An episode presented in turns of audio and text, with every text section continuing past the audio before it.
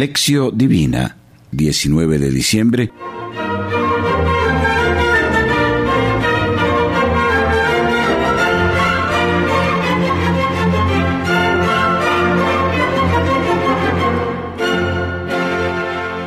Oración inicial.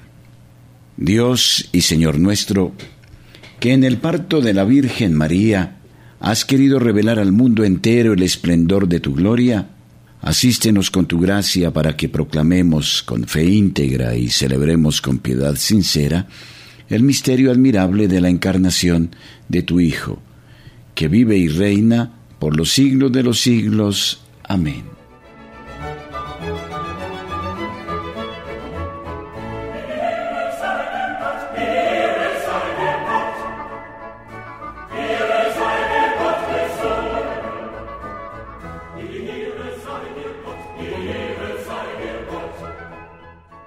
Lección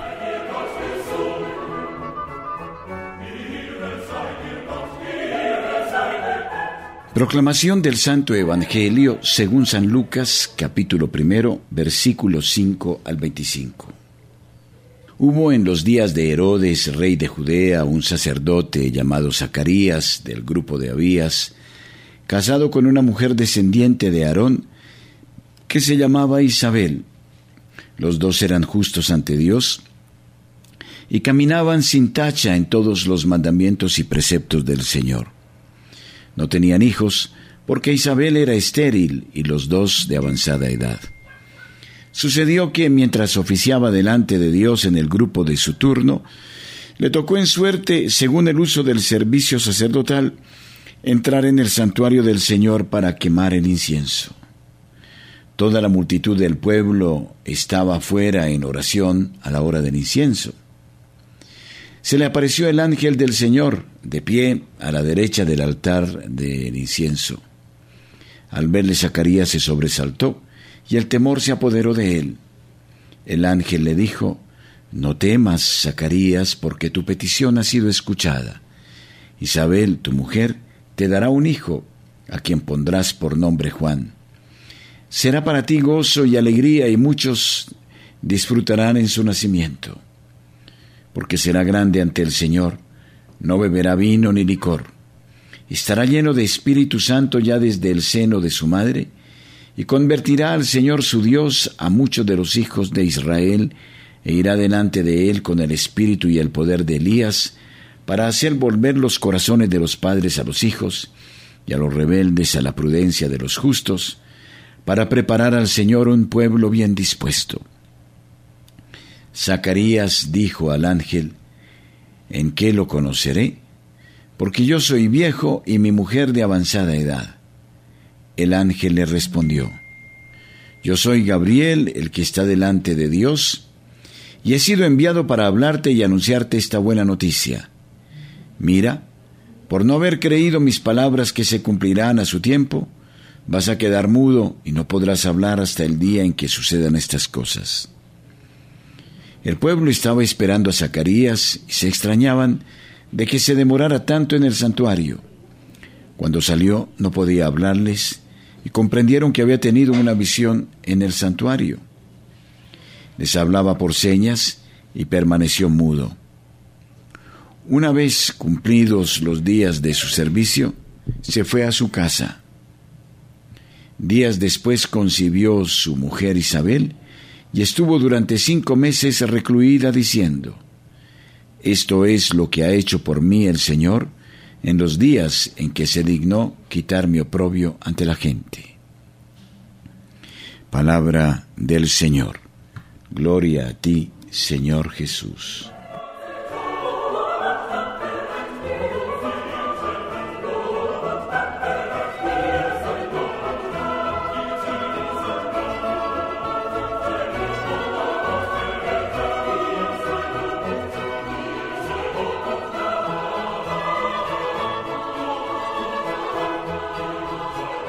Reflexión. El Evangelio de hoy nos habla de la visita del ángel Gabriel a Zacarías. El de mañana nos hablará de la visita del mismo ángel Gabriel a María. Lucas coloca las dos visitas la una al lado de la otra para que nosotros leyendo los textos con atención percibamos las pequeñas y significativas diferencias entre las dos visitas, entre el Antiguo y el Nuevo Testamento. Trata de descubrir las diferencias entre las visitas del ángel Gabriel a Zacarías y a María por medio de las siguientes preguntas. ¿Dónde aparece el ángel? ¿A quién aparece? ¿Cuál es el anuncio? ¿Cuál es la respuesta? ¿Cuál es la reacción de la persona visitada después de la visita?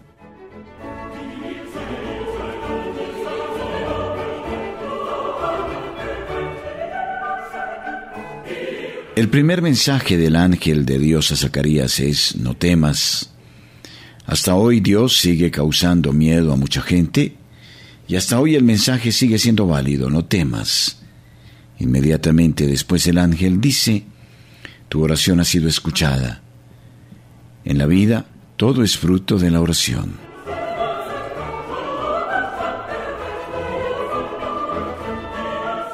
Zacarías representa el Antiguo Testamento. Él cree, pero su fe es débil. Después de la visita se queda mudo, incapaz de comunicar con los demás. La economía anterior revelada en Zacarías estaba en el final de sus capacidades, había agotado sus recursos. La nueva economía de Dios estaba por llegar en María.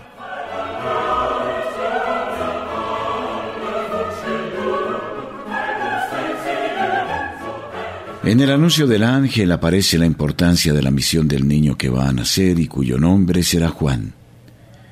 No beberá vino ni licor y estará lleno del Espíritu Santo ya desde el seno de su madre. Esto es, Juan será una persona enteramente consagrada a Dios y a su misión. Por él muchos hijos de Israel volverán al Señor su Dios, pues él abrirá el camino al Señor con el espíritu y el poder del profeta Elías, para reconciliar a los padres con los hijos. Hará que los rebeldes vuelvan a la sabiduría de los buenos, con el fin de preparar al Señor un pueblo bien dispuesto. Esto es, en el niño Juan acontecerá el esperado retorno del profeta. Vendrá a realizar la reconstrucción de la vida comunitaria, a reconciliar a los padres con los hijos y hacer que los rebeldes vuelvan a la sabiduría de los buenos. De hecho, la misión de Juan fue muy importante para la gente él era un profeta.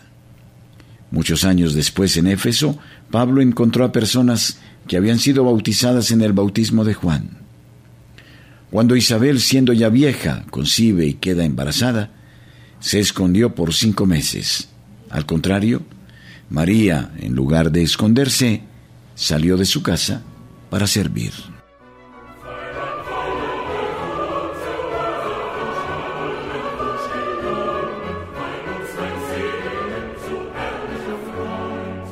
Elementos para la reflexión personal.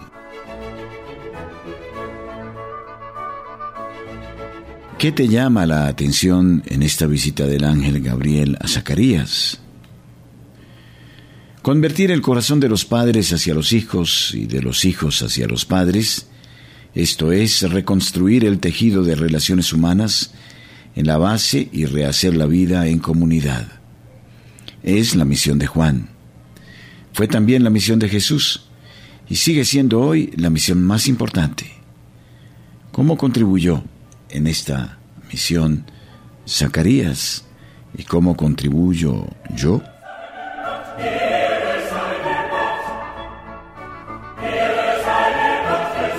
Oración final.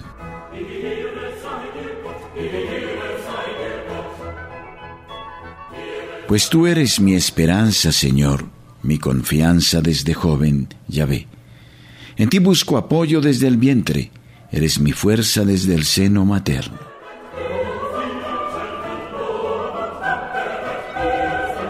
Salmo 71, versículos 5 y 6.